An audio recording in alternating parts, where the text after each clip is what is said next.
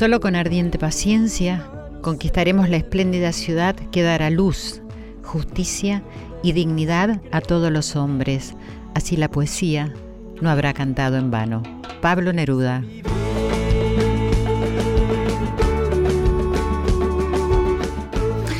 Buenas noches, abrimos las puertas de casa de Radio Nacional, la radio de todos, para un nuevo encuentro de corazones esta noche de viernes.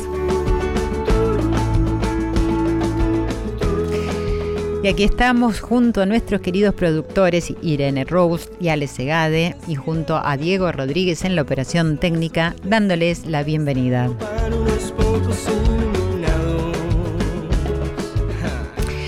Soy Silvia Pérez quien les habla, promoviendo un encuentro de corazón a corazón para concientizar lo importante de practicar los valores humanos. Y hoy, la justicia.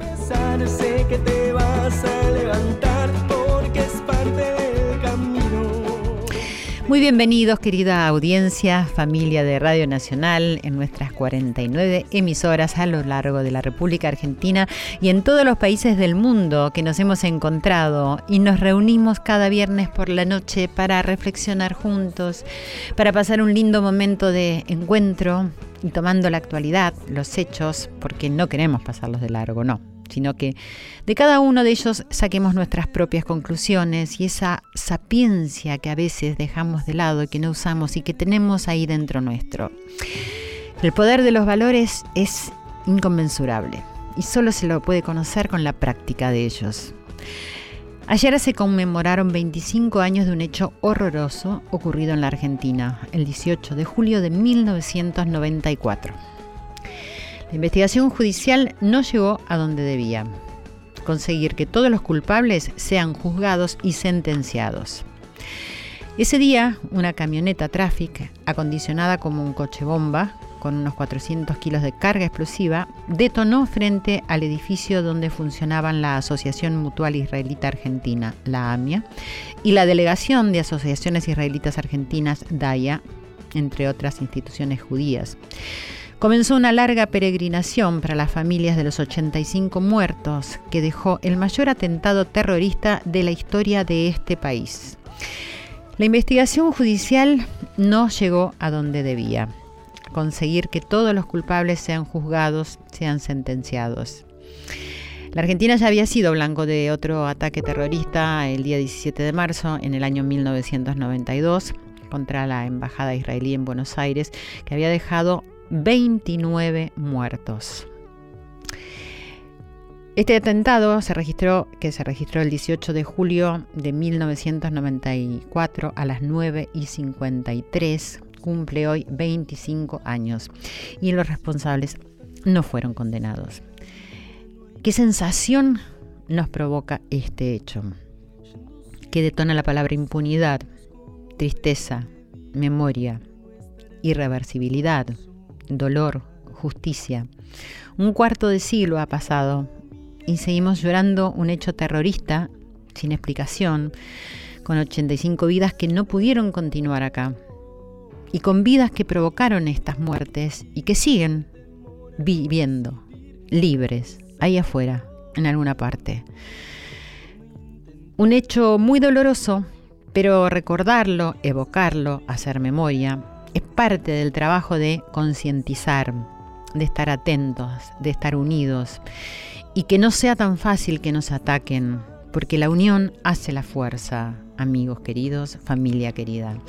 Así que si bien esto es doloroso, es siempre para recuperar algo, algo que no ponemos en acción, algo que mm, no depende a veces de nosotros, pero que sí en este siglo está teniendo mucha fuerza y mucho eco. Es la voz, la voz de cada uno de los ciudadanos, de cada uno de los que formamos las sociedades y las naciones. Este movimiento está haciendo y modificando a quienes nos gobiernan, a las instituciones, a los poderes del Estado.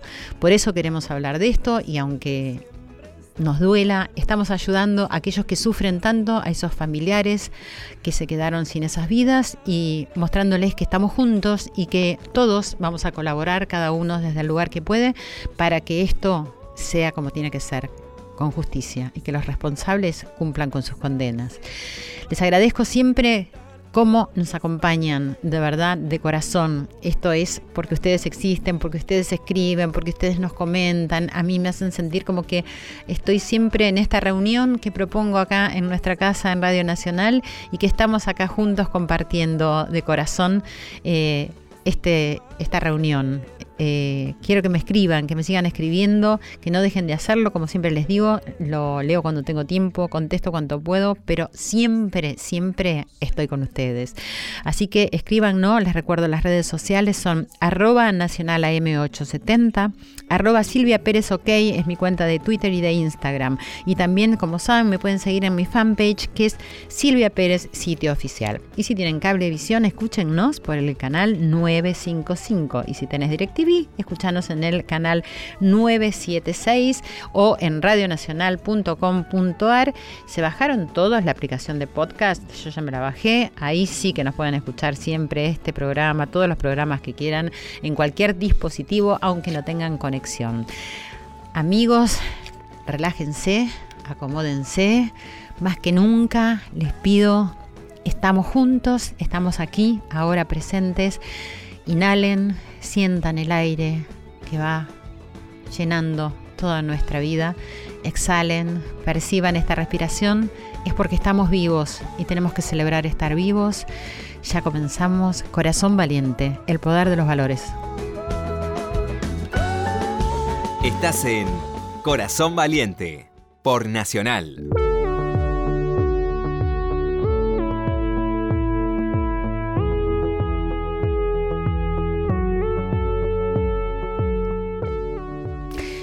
Continuamos en Corazón Valiente y estamos en línea con Gabriel Sherman, director de comunicación y prensa de AMIA. Buenas noches, Gabriel, ¿cómo estás? Muchísimas gracias por atenderme. Hola, ¿qué tal? ¿Cómo estás? Muy bien, gracias. Bueno, ¿cómo, cómo se recuerda este año, un cuarto de siglo, desde este horror ocurrido el 24 de julio del 94? Bueno, es eh, difícil, pero con, con la misma intensidad y con la misma vocación de seguir haciendo memoria y de seguir eh, reclamando por lo que nos falta, que es la justicia. eh, hace un rato nada más terminó el, el acto por la, la, conmemoración del atentado. Por suerte, una vez más tuvimos el acompañamiento de, de miles y miles de personas en la calle y también de todos los medios de comunicación, como ustedes, que siempre se solidarizan con el tema y nos acompañan en el reclamo. Sí, bueno, en realidad creo que eso es una gran parte de, la importancia que, está teniendo esto, ¿no? Frente a esta impunidad y que pasa el tiempo y que estamos cada vez más unidos, ¿no? Y que estamos todos presentes y que estamos necesitando alzar las voces. Eh, a mí me parece, le, pregunto, eh, ¿cuánto ayuda esta unión de los argentinos para, para que sea posible que lleguemos a, a la justicia y para que el dolor sea duela un poquito menos, ¿no?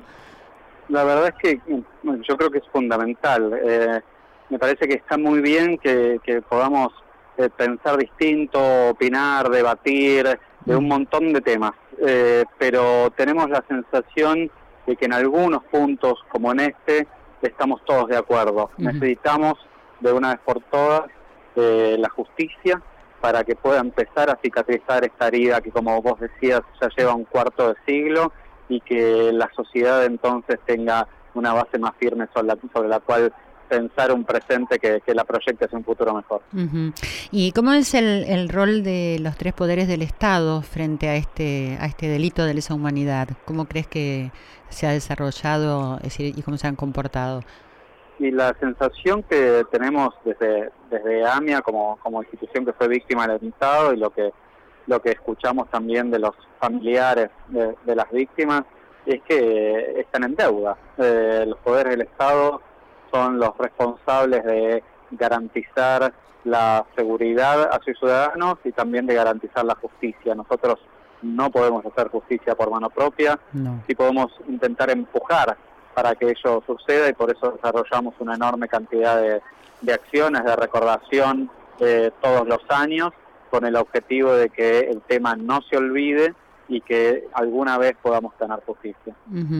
Y el presidente ha declarado a Hezbollah como una organización terrorista responsable del atentado, ¿cierto? ¿Qué, qué pensás en relación a eso?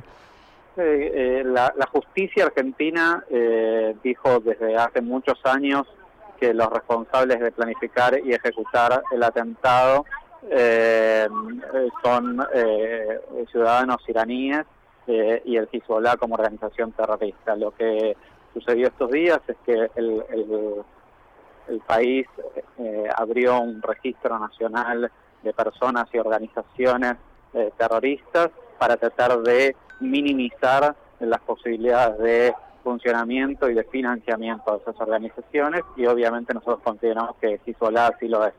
¿Y qué comunicación tienen ustedes con el presidente de la Nación eh, o han tenido durante este mandato de él eh, o reuniones para hablar de, este tema de, la justicia que todavía no, no ha ejecutado su rol? Es, una, es una buena comunicación. Eh, hoy a la tarde el, presidente realiza un, un acto de homenaje en la Casa Rosada eh, de, memoria y de reclamo, así que hay, hay un vínculo fluido con, con el Poder Ejecutivo.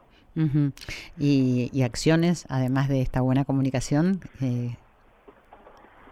Bueno, la verdad es que las acciones eh, concretas, la, la, que más se puede destacar es la que mencionábamos recién de la, de la creación de, este, este registro de personas y organizaciones que puedan tener eh, implicancias con el terrorismo. Para nosotros es una, una señal importante, un, paso que esperábamos hace, hace mucho tiempo eh, y esperemos que se sigan dando este, este tipo de iniciativas. También necesitamos que todos los países de la región y del mundo se sumen a esta misma lógica, sobre todo para que en nuestro continente no puedan operar con libertad de este tipo de organización. Sí, exactamente.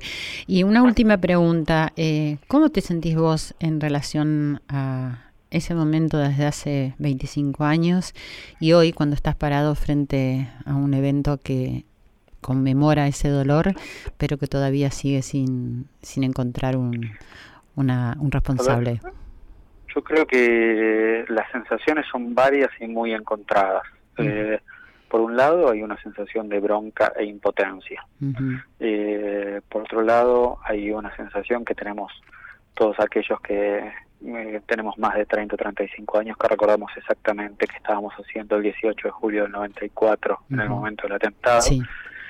Y por último, una responsabilidad, en mi caso en términos profesionales también, de poder generar iniciativas que permitan eh, que no solo aquellos que tenemos memoria vivencial de lo que pasó, sino las nuevas generaciones también puedan conocer lo que sucedió y tomar la posta de ser los que continúen con este ejercicio de memoria y con este reclamo de justicia. Ojalá, como solemos decir, nos encontremos algún día, un 18 de julio, con un, un encuentro íntimo de recordación de los familiares hacia la memoria de sus seres queridos eh, y donde puedan encender una vela, poner una, una flor, eh, pero mientras la justicia no se haga presente tenemos la obligación de seguir reclamando y seguir pidiendo y luchando contra la impunidad. Sí, exactamente. Bueno, de hecho se ha hecho este video con eh, personas de 25 años, ¿cierto? Que para ellos ya tiene una, una relevancia todo esto que ha ocurrido por haber nacido el día en que se produjo este atentado. Y bueno, eso es como no dejar las cosas, es decir, que se olviden y que sean historia nada más. Sino... exactamente, la realización de ese video tuvo que ver con, con esto que te decía recién, con buscar caminos que nos permitan involucrar eh, a las nuevas generaciones. En este caso fue convocar a, chicos y chicas que nacieron ese mismo día de ese año eh, y poder transmitir a partir de la voz y las historias de ellos qué significan y cuántos son 25 años, que es el tiempo que le robaron a las víctimas del atentado. Exactamente. Bueno, muchísimas gracias Gabriel Sherman, director de comunicación y prensa de AMIA. Estamos acá en Radio Nacional, eh, todo nuestro país está escuchando presente y bueno, nos sumamos todos eh, en este dolor y en esta lucha para que podamos tener justicia. Muchísimas gracias. Gracias por el espacio, por el acompañamiento de siempre. No, por favor, gracias. Hasta luego. Hasta luego. Corazón Valiente, con Silvia Pérez, por Nacional. Corazón Valiente, con Silvia Pérez, por Nacional.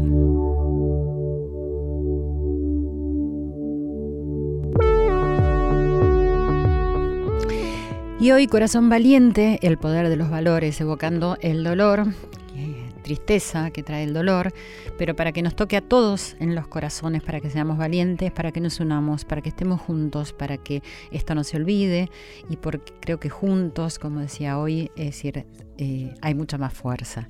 Continuamos charlando eh, y estamos ahora en línea con Julio Menajovsky, que es fotoperiodista y que fue uno de los primeros reporteros gráficos en llegar ahí a Pasteur 633 y en este momento él realizaba trabajos institucionales para la Defensoría del Pueblo de la Nación. Eh, bueno, dijo muchas cosas, pero acá lo tenemos en línea. Julio, ¿estás ahí? ¿Cómo estás? ¿Qué tal? ¿Qué tal? Buenas eh, Buenas noches, ¿cómo estás? Gracias por eh, atendernos. Gracias. Bueno, Julio, ¿tenés presente esa sensación que tuviste al llegar ese día cuando acababa de ocurrir este ataque terrorista? Esa impresión no me abandonó nunca en estos 25 años. lo que ha tenido, ha ido variando su intensidad, sus sentidos, sus colores, porque corrió mucha agua abajo del puente, pero no hemos visto desfilar la justicia por este caso. Entonces, las capas de, identidad que fue adquiriendo esto, este, este acto fueron muy diferentes a lo largo de este tiempo. Pero creo que tu pregunta iba referida a qué me pasó, qué sentí cuando llegué al lugar, ¿verdad? Exactamente, sí. Bueno, este, yo estaba a 7, 8 cuadras del lugar cuando escuché una fuerte explosión. O sea que la sentiste también. La sentimos, tembló el piso. Sí, sí, yo también estaba. Un trueno largo. este, inmediatamente se produce ese silencio frente a un acontecimiento que toca a todo el mundo por igual, este, se sintieron los vidrios, algo que podían ser vidrios cayendo, ¿no? Eso duró unos segundos. y, ¿Estabas caminando vos por la calle? Yo estaba sacando fotos, estaba de a ah, pie, con la cámara colgada, este, obviamente ya no pude seguir haciendo lo que estaba haciendo, este, y me fui acercando al lugar eh, de donde suponía que venían lo, lo había sido la explosión primero me fui para otro lado porque el eco me, jugó una mala pasada. Sí, no se sabía para dónde, claro. No, no, no, aparte, o sea, aparte un edificio muy alto me devolvió el eco, entonces yo creía que venía del lado donde había sido el eco. Claro. Este, cuando vi que toda la gente caminaba para otro lado me di cuenta que el equivocado era yo. Este, bueno, habré tardado unos 15 minutos, quizá menos, este, en llegar, no fui corriendo, este, no sabía dónde estaba yendo. Claro pensé que era una, una estación de servicio que podía haber explotado. Había, hace unas semanas había pasado algo similar en México y habíamos comentado con mi mujer, che, que no pase esto acá porque está lleno de estaciones de gas, a ver si todavía tenemos una desgracia. Fue una conversación que quedó ahí que de golpe en ese momento adquirió... Claro, no, no era una estación de servicio. Una señora que vino gritando, voló la AMIA, voló la AMIA, me puso mm. en autos del asunto. Este, ya empezó a tomar identidad, ese, ese trueno, ya empezó a hacer otra cosa. La idea de un ataque terrorista obviamente apareció fácilmente porque saltó a la ficha de lo que había sido dos años antes. Lo de la embajada. La, embajada. Este, bueno, a medida que yo me iba acercando, iba entrando cada vez más al núcleo de horror que me tocó ver, así como un cachetazo, cuando di la vuelta por Pasteur y encontré esa montaña de escombros. Mm este, una inmensidad de gente este, tratando de ayudar del modo que cada uno creía que debía hacerlo. Este, nadie estaba preparado para una situación así. y yo con mi cámara, sin obligaciones profesionales de estar ahí, porque no, no estaba cubriendo para ningún medio, no iba a haber ningún jefe de fotografía que me iba a reprochar no haber sacado fotos, pero a su vez no podía dejar de hacerlo, mi profesión, estar frente a un acontecimiento de ese tipo, imágenes que me pasaron de situaciones similares, me llevaron a que yo hiciera fotos. Sí, eso te, iba, te quería preguntar también. Es decir, ¿hay como un, alguna línea entre esa sensación personal, ese sentimiento, todo lo que te provocaba, lo que estabas viendo, y, y otra que corre paralela por tu profesión, ¿no? Que siempre te, te está invitando a, que eso quede plasmado, sea, sea lo que sea. ¿Te, ¿Te pasaba eso? Bueno, sí, claramente. Lo que pasa que mm, yo no pude, como fotógrafo, no pude tener un plan de trabajo mínimo. Eh, a mí me atacó la perplejidad de lo que estaba mirando y actué de, instintivamente. Claro. En algún momento me pensé que por ahí en vez de sacar fotos tenía que hacer otra cosa, pero en verdad, este, estando ahí, viendo tanta gente que estaba parada y sin hacer nada y muchos molestándose entre sí, después, después comprendiendo que lo mejor que hubiera podido pasar era que la gente se fuera de ese lugar y dejara dejar a trabajar a los que sí sabían lo que había que hacer. Exactamente. Porque debajo de los escombros había gente. Claro. Y quizá tanta gente pisoteando los escombros pudo haber generado algún daño evitable. Bueno, esto que vos me decís, mira, ayer hice una entrevista eh, con la gente de la Cruz Roja y me decían exactamente lo que estás diciendo. Es decir, dicen que hoy están preparados de otra manera, pero que también los argentinos somos tan solidarios, pero que a veces no nos damos cuenta de eso, ¿no? Que uno no sabe qué es lo que hay que hacer y que hay que dejarle lugar a, a quienes saben. Y que podía haber pasado lo que vos decías. Y pensaba, ¿no? Aunque parezca eh, loco, pero que vos también estabas ahí ayudando con tus fotografías, ¿no? Porque sí, de alguna manera. Sí, siempre hay una cierta culpabilidad sobre que un fotógrafo saque fotos mientras otros están haciendo algo de manera inmediata. Este, siempre es una una contradicción que también tenemos que resolver. Sí. En verdad, a veces hay que dejar la cámara y hacer y otras veces debe este, ser difícil no sí debe ser sí, y otras, veces hay que hay que ser leal al oficio y entender que también uno cumple una función. Y sí también que son los que decir, pueden mostrar en la historia lo que sucedió no o sea está, está lleno de contradicciones por eso te justamente te preguntaba eso la sensación de, de, de decidir bueno voy a hacer las fotos y debe haber algo instintivo por tu profesión y más todo este análisis que me estás haciendo ahora que en ese momento debe durar un segundo, ¿no? Bueno, aparte no había fotógrafos cuando yo llegué, o casi no había. había dos colegas, pero habían entrado por Viamonte. Es decir, que yo no los veía. Yo lo único que vi fue algunos camarógrafos. Y bueno, no es que yo me ponía en nombre de la humanidad y decir, ah, soy el único fotógrafo, soy el abanderado de la fotografía, pero en verdad no pude dejar de hacerlo. No pude dejar de hacer fotos. Y lo que te decía al principio, yo, a mí la situación misma dio. Eh, si vos me decís ahora, anda a cubrir un incendio, anda a cubrir un derrumbe, anda a hacer, que yo, la verdad que no quisiera nunca tener que hacerlo y que no pase nada que obligue a hacerlo, pero si ocurriera y yo voy con mi cámara y tengo cinco minutos para pensar, me prepara, se prepara mi cuerpo, se prepara mi ánimo, se preparo, preparo el equipo. Porque estás avisado. para, lo que, para lo que yo supongo que voy a ver. Luego la situación también puede superarme, pero ya, ya tengo mi profesión encima que me evita verme arrastrado, eh, que la situación me lleve a donde yo no quiero. Claro. Yo no creo que haya podido hacer eso esa mañana. Claro. Este, las fotos entraban a mi, a mi cámara, este, yo fui un facilitador porque obviamente sabía cómo operar el, dispositivo, pero yo no sabía qué contar. No sabía si me tenía que detener en una historia particular, si tenía que seguir a una persona, si tenía que que sacar fotos generales, y tenía que sacar el rescate, si tenía que... Porque también estabas descubriendo vos lo que estaba pasando al mismo tiempo. Claro. absolutamente. Y cuando yo veo las fotos de la gente que yo fotografié, sí. en ese momento, siento lo mismo. Siento que también estaban todos como... Claro, perplejos. Perplejos frente, atónitos. Sí, sí, sí. Y finalmente tus fotos eh, van a estar ya, ¿no? Desde junio, desde el 27 de junio, tengo entendido, en una muestra que se hizo, se está haciendo en New York, ¿es así? Exactamente. Eh. Bueno, esas fotografías eh, que yo siempre las di a quien me las pidiera, sí. a pesar de que habían salido en un diario, en el diario Clarín, en la portada, este, casi no fueron usadas por los medios periodísticos.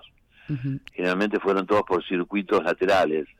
Este, en particular, Amian me pidió las fotos y yo se las di todas Sí. Este, para que las usen para lo que necesitaran, pues yo entendía que mis fotos no iban a aportar nada nuevo de lo que ya cientos de fotógrafos habían mostrado y que si algún sentido tenían era porque había 85 muertos detrás de esas imágenes y una herida muy dolorosa a toda la sociedad argentina por la imposibilidad de haber dado con los autores, con los encubridores, con los facilitadores, con los cómplices.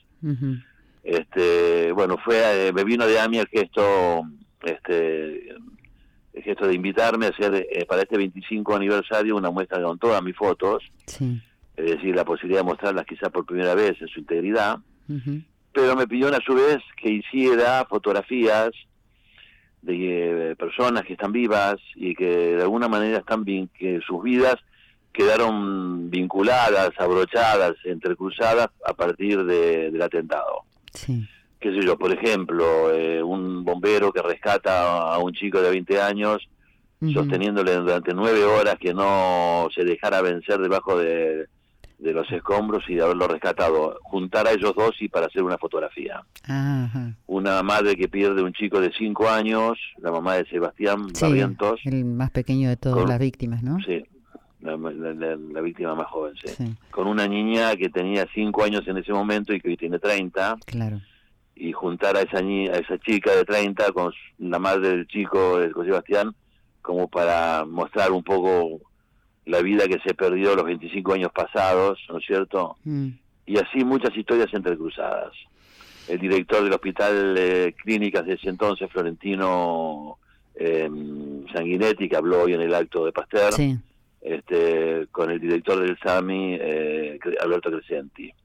19 historias que muestran cada uno un lado distinto, una historia diferente.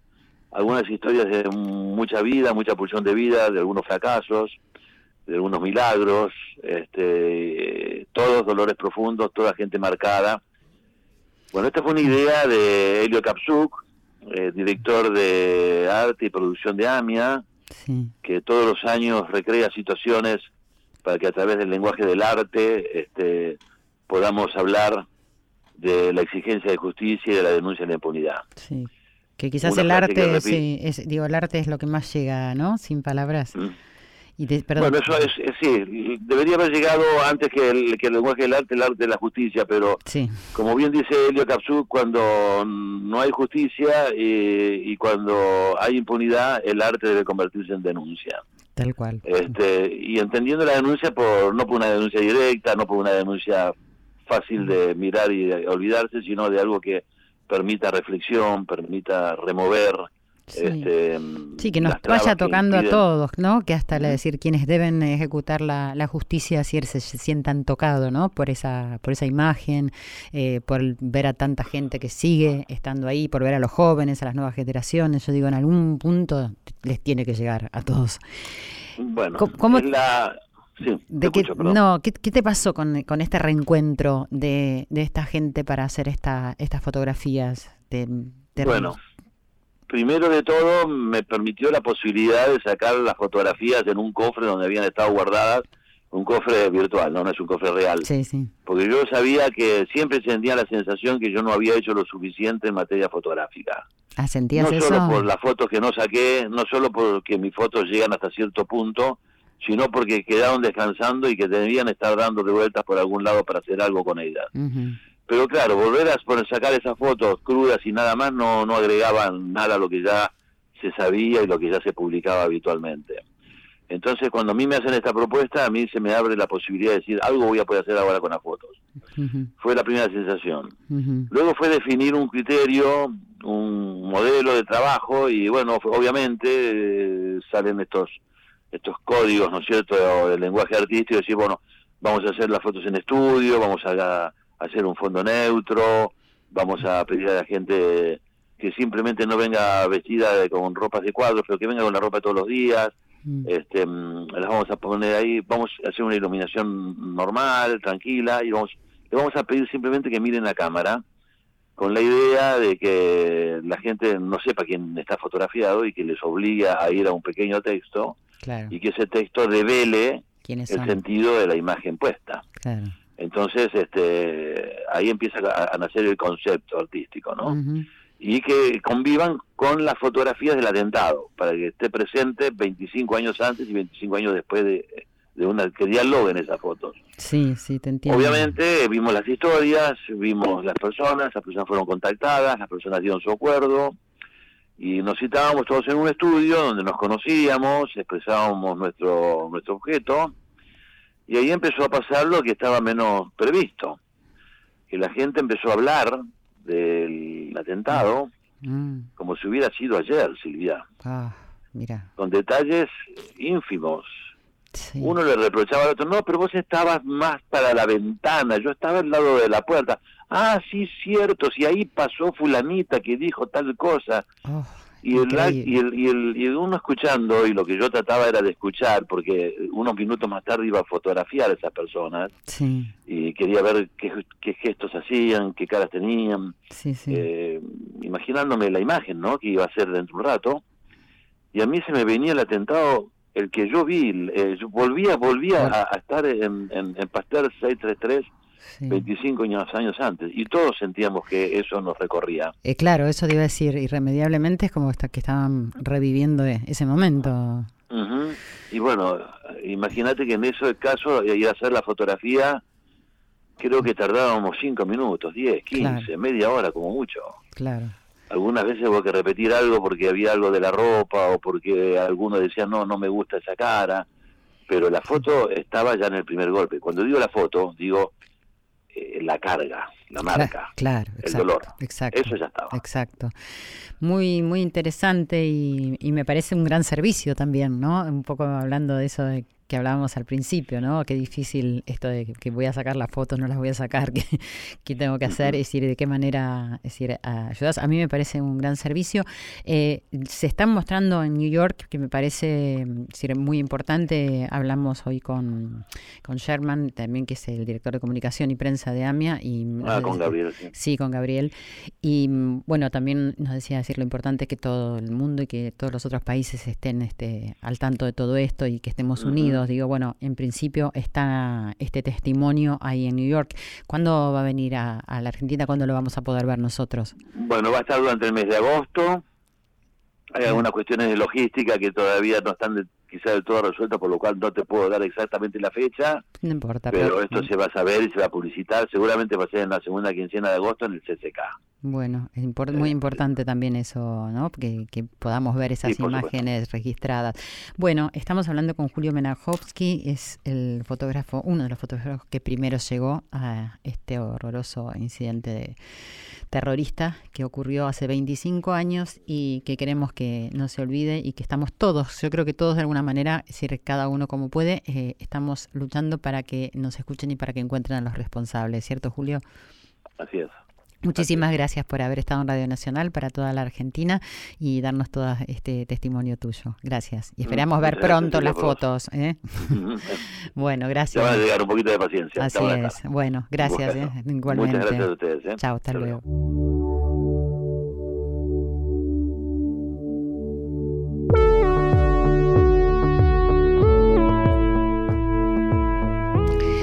Aquí estamos en Corazón Valiente, clamando por la justicia, porque somos justicieros, porque tenemos nuestros corazones valientes y abiertos y queremos contagiarlos.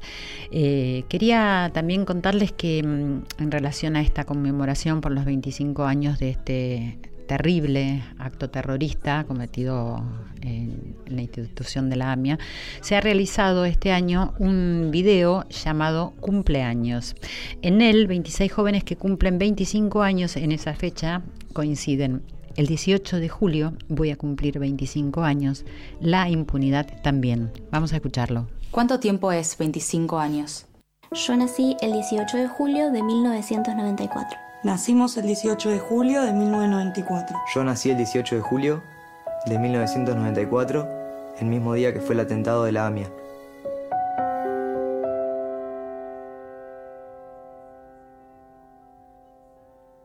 Mi primer palabra fue papá.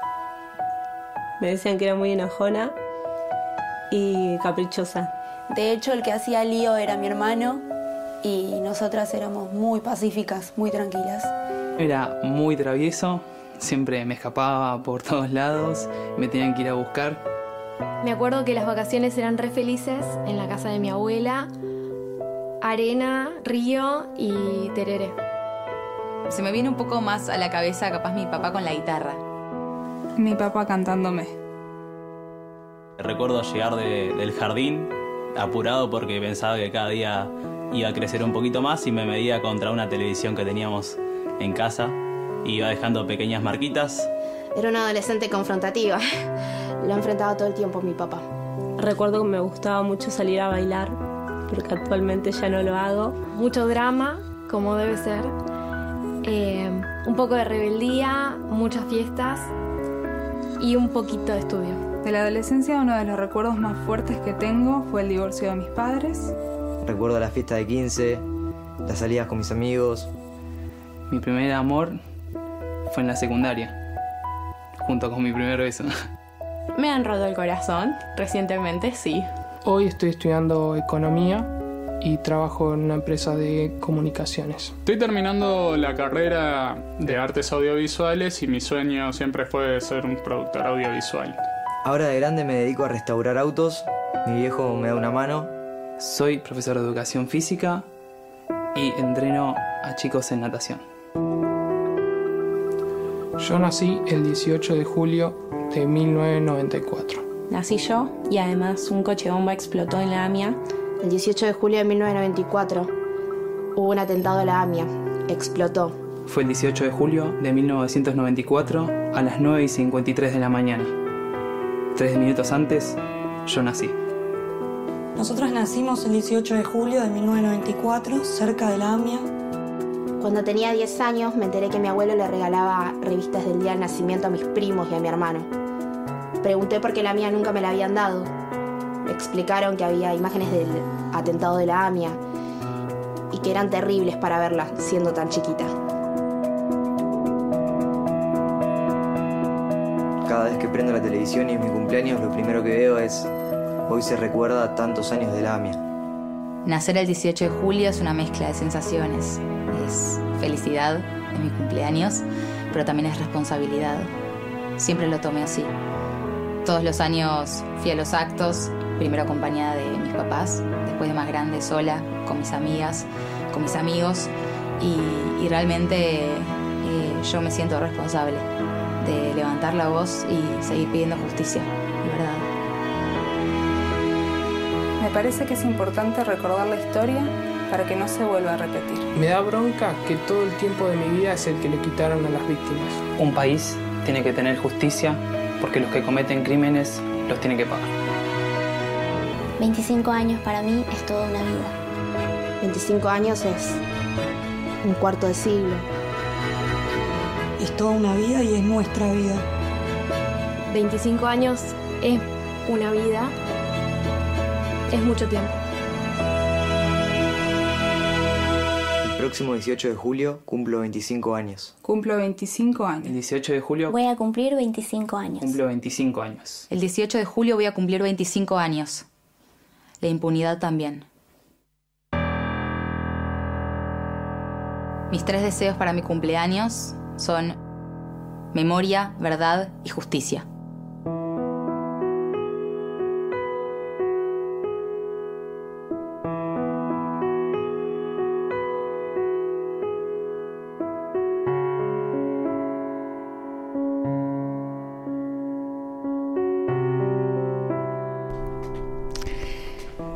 ¿Cuánto vivido?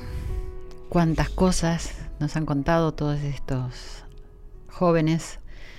¿Cuánto es 25 años? Como dijeron en algún momento, es toda una vida. Toda una vida que no han podido vivir 85 personas que estuvieron cerca de, la AMIA o dentro de la AMIA y que dejaron sus vidas por ese atentado terrorista. Eh, es triste lo que estamos recordando, pero también es, muy lindo eh, hablar de esta unión y de este reclamo que a medida que pasa el tiempo se hace cada vez más fuerte y es cada vez mayor y eso es el propósito también del programa del día de hoy. Nos está visitando en este momento en el estudio de Radio Nacional Damaris Cohen, que es una de las chicas que participó en este video institucional de la AMIA por los 25 años. Le damos la bienvenida. ¿Cómo estás, Damaris? Muchas gracias por estar con nosotros. Muy bien, buenas noches, Silvia. Muchas gracias por invitarme. No, al contrario. Me preguntaba, eh, ¿cuándo fue eh, que empezaste a tener noción que había sucedido este atentado terrorista? La verdad, desde toda mi vida. Yo no tengo recuerdos de decir que es mi cumpleaños y que alguien de afuera o yo misma no diga el mismo día del atentado de la AMIA. ¿Desde muy, muy chiquitita? Desde siempre. Desde siempre.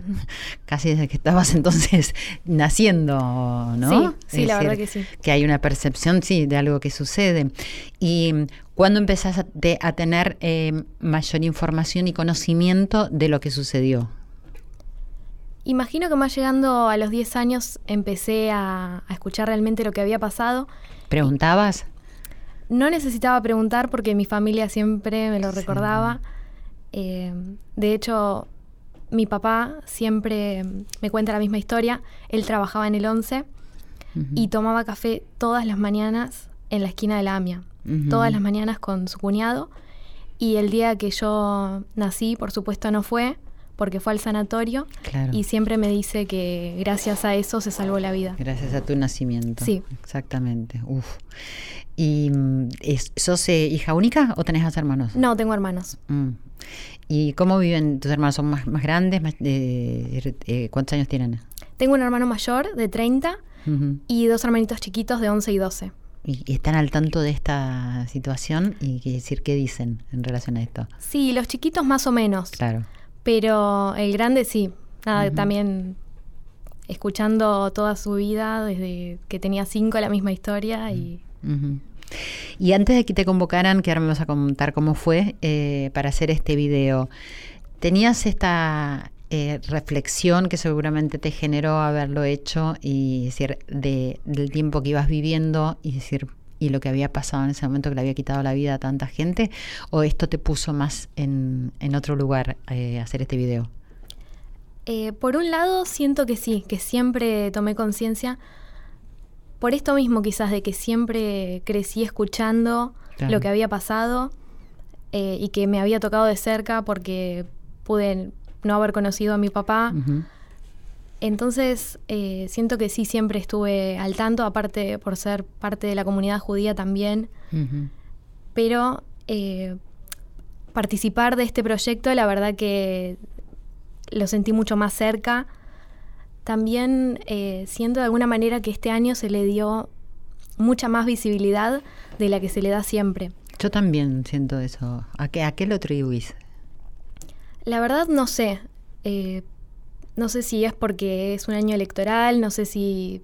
O el peso de la injusticia, del tanto tiempo, ¿no? Clamando por esto y un movimiento histórico a lo mejor donde se escucha más a la sociedad, ¿no? Que las voces de, de todos los ciudadanos sí, también 25 años por ahí es un número que pesa y yo creo que la gente se cansa y la gente quiere una explicación de qué pasó, que se esclarezcan las cosas y justicia para las familias. Sí, eso sin duda. Pero así reflexionando con vos, junto con vos está mm, eh, pensando que es, un momento donde, donde la sociedad está tomando una parte muy importante, ¿no? Donde ya no, no, nos quedamos más callados eh, frente a tanta injusticia, impotencia, en, en muchos ámbitos, digo, y en muchas situaciones. Entonces quizás tenga que ver con eso también. Bueno, contame el momento en que te llaman, quién te llamó, cómo te convocan, te cuentan la idea. Bueno, yo por Instagram vi un video que publicó AMIA invitando a las personas que habían nacido ese día a ser parte de un proyecto de homenaje para las víctimas y yo sentí que tenía que anotarme ahí porque la verdad que quería ser parte de esto. Así que me anoté y después se comunicaron conmigo y de a poco fuimos coordinando para ver cuándo era el día de la grabación y cómo iba a ser. ¿Y qué les contaban? ¿Qué el, el propósito del video? Eh, hasta el día que, que, fue la grabación no sabíamos mucho. Ah. Solamente nos dijeron que era parte de un homenaje para recordar los 25 años del atentado. Y bueno, a mí con eso me bastaba igual. Sí, claro. ¿Y cuando llegaron? Cuando llegaste, fue el momento de hacer el video. ¿Qué es lo que les dijeron? Que iban a participar de no solo de un homenaje, sino decir cuál era el mensaje de esto y qué era lo que se proponían con este video. Yo me imaginaba de entrada que si estaban buscando gente que haya nacido ese día, iba a tener que ver con cuánto es 25 años. Pero llegar ahí y ver un montón de chicos que están en la misma situación que yo, que nacieron este día, que siempre lo vivieron distinto, la verdad que fue muy loco. Y cuando empezamos a grabar y nos hicieron preguntas personales, como cuál es el primer sonido que recordás, cuál fue tu primera palabra, eh, eran un montón de sensaciones, porque empezás a tomar perspectiva de todo lo que viviste hasta ahora y, cuánto se perdieron esas personas y sus familias. Sí, ah, para mí es muy, elocuente, porque decir, uno, no se detiene a, pensar eso. Y, ves el video, que lo pueden ver, ¿no? Por supuesto, eh, acá lo escuchamos, y, pensás en eso, ¿no? Eh, en tantos momentos vividos y en, en, una vida. ¿Y crees que te transformó en algo el video? De decir, mm, todo el sentimiento que tenías antes de realizarlo, ahora, a este momento. Eh, me transformó de alguna manera, en una mínima, mínima, mínima manera, en, en una parte más de, de este homenaje a las personas que perdieron su vida y para mí es un honor, de verdad, aunque yo ni siquiera hubiera estado en el video, aunque hubiera, no sé, escrito una palabra en un papel y ese papel hubiera sido para un homenaje, yo estoy contenta por ser parte de algo así. ¿Sentís compromiso? Sí, mucho, mucho. La verdad que sí.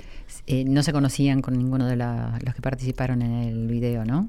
No, eh, había unas chicas que se conocían porque iban al mismo colegio, pero de casualidad. Ah, ¿Y se siguieron viendo después de realizarlo o no? Tenemos un grupo de WhatsApp.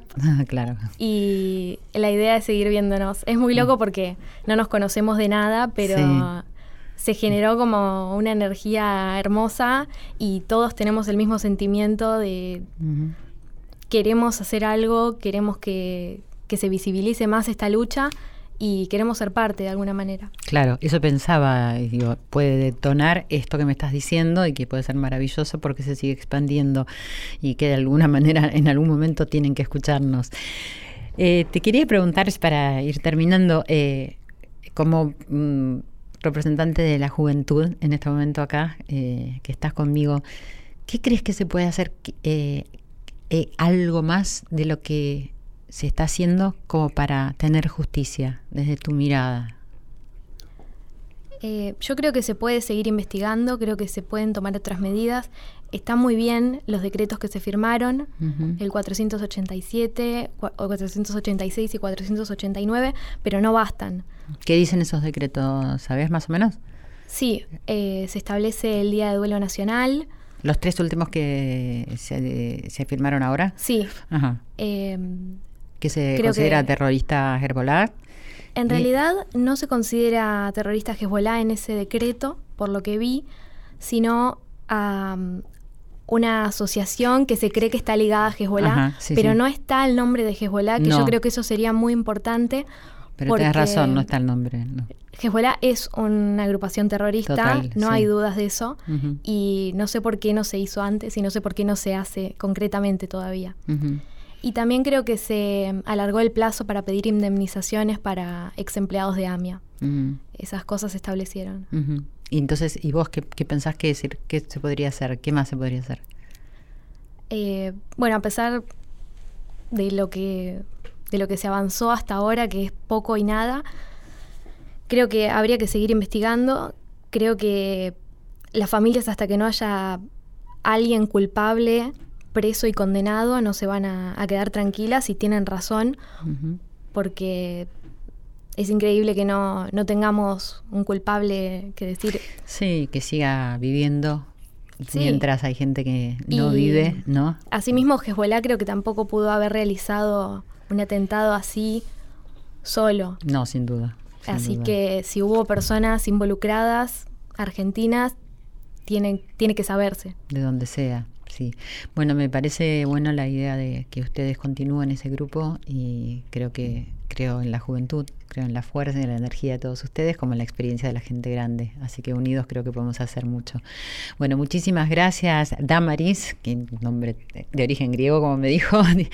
Eh, ella ha participado, es una de las chicas que participa en este institucional de AMIAS que se llama Cumpleaños, donde se está cumpliendo años de vida y se está reclamando por aquellos que no pudieron seguir cumpliendo años de vida. Gracias por haber estado acá en Radio Nacional. Muchas gracias a vos, Silvia. Buenas noches. Buenas noches.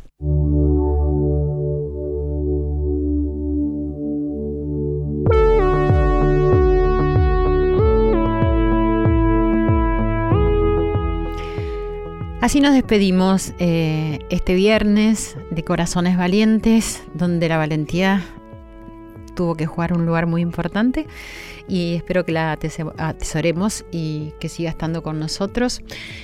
Para mí el 18 de julio también es un día que recuerdo mucho porque yo nací al otro día, el 19 de julio, de hace muchísimos años, por supuesto, no en el 94, pero es inevitable que recuerde que el día anterior sucedió esto. Así que mm, como dije al principio, es un programa emotivo eh, donde la tristeza y el dolor están ahí conjugando con ese empuje que genera la fuerza de, de la unión y de la lucha por lo que merecemos, por la dignidad de la vida, por la justicia. Como he dicho muchas veces, eh, soy justiciera por excelencia, se los quiero contagiar porque eso hace un mundo mejor. Eh, que tengan un hermoso fin de semana, eh, celebremos la vida y estemos siempre unidos y presentes porque vamos a cambiar la vida de todos.